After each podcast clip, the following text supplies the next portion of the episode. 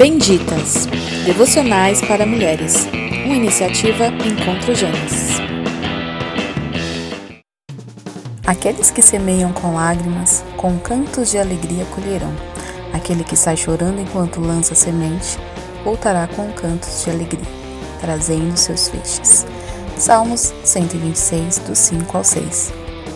Se tudo o que fizermos é para a glória do Senhor e como se fosse para Ele, consequentemente, algumas vezes em nossas vidas, plantamos algo com muito choro, né? Entregando ali a nossa última oferta. Algo que para nós seja muito valioso naquele momento.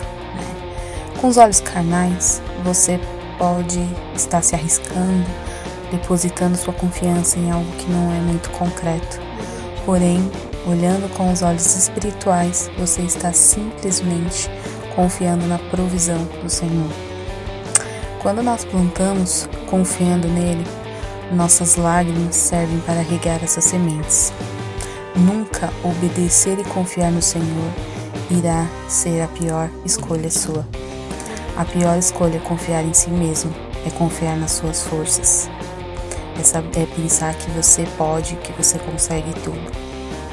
Portanto, seja fiel ao Senhor na tristeza, nesse momento que você está passando. Seja fiel ao Senhor na angústia.